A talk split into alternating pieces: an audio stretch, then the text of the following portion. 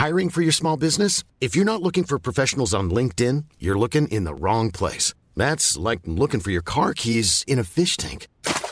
LinkedIn helps you hire professionals you can't find anywhere else, even those who aren't actively searching for a new job but might be open to the perfect role. In a given month, over 70% of LinkedIn users don't even visit other leading job sites. So start looking in the right place. With LinkedIn, you can hire professionals like a professional. Post your free job on linkedin.com/people slash people today.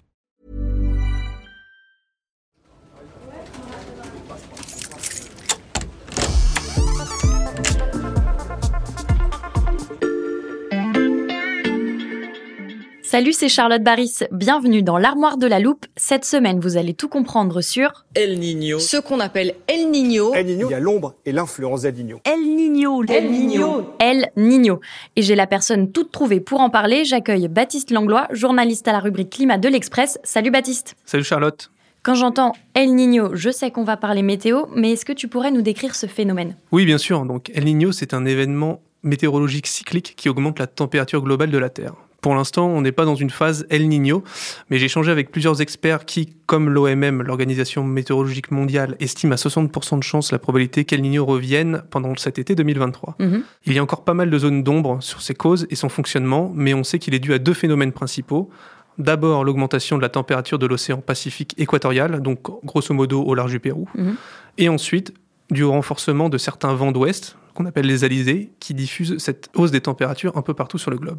Et pourquoi on l'appelle El Niño? C'est un phénomène qui se développe au large de l'Amérique latine. Il atteint son pic de chaleur autour de Noël, donc les pêcheurs péruviens l'ont surnommé El Niño, le petit en espagnol, en référence au petit Jésus. D'accord, et donc si j'ai bien compris, El Niño signifie une hausse du thermostat global. Quelles sont ses conséquences? Justement, c'est ce qui est un peu particulier avec El Niño. D'une région du globe à l'autre, il n'y a pas les mêmes conséquences. Mhm. Pour y voir un peu plus clair, j'ai emprunté une carte au service Monde que j'ai coloriée. Tu m'aides à la déplier? Bah bien sûr. Ah, je vois déjà qu'il y a pas mal de zones en rouge, je dirais en Afrique australe, en Asie du Sud-Est et en Australie. Exactement. Et en fait, dans toutes ces régions, El Niño amène des épisodes de sécheresse, ce qui peut être problématique surtout dans les régions agricoles. Donc localement, les populations ont besoin d'anticiper son arrivée. Il y a aussi des régions en orange, surtout en Amérique du Sud, en Afrique de l'Est et aussi dans l'ouest des États-Unis. Oui, c'est ça. Et dans ces régions, El Niño amène un temps humide. Donc il faut surtout s'attendre à de très fortes pluies et donc potentiellement des inondations. Ok, sur ta carte, je vois aussi une troisième grande région, ça correspond à peu près à l'Europe, mais tu ne l'as pas colorié, Baptiste, tu l'as assuré en gris. Et oui, petite astuce, non, c'est parce qu'en Europe, les effets d'El Niño sont assez limités. Le vieux continent est protégé par d'autres effets météo spécifiques qui atténuent son influence. Mhm. Les seuls impacts auxquels on peut s'attendre, et encore, ces tendances demandent à être confirmées, c'est un hiver plus sec et plus froid dans le nord de l'Europe, et dans le sud de l'Europe, un hiver plus doux avec davantage de précipitations. Bon, on a une carte météo assez détaillée. Baptiste, est-ce qu'il faut s'inquiéter du retour d'El Niño? Alors, à la base, le retour d'El Niño ne devrait pas en soi être inquiétant, Mhm. surtout en Europe. C'est un phénomène météo normal, saisonnier, donc les climatologues ont même identifié une sorte de régularité dans son apparition.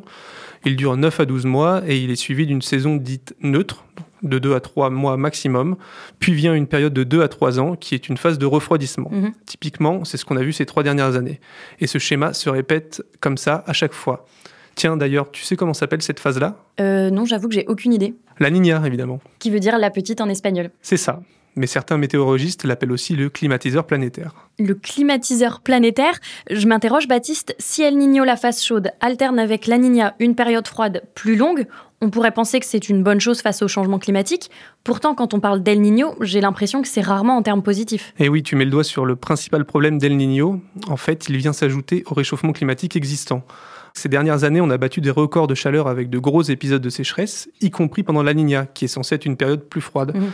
Donc je te laisse imaginer ce que ça peut donner si la prochaine venue d'El Niño est particulièrement coriace.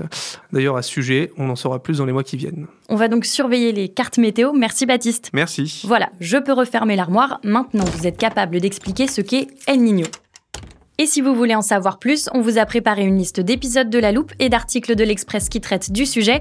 Les liens sont à retrouver dans le descriptif de ce podcast.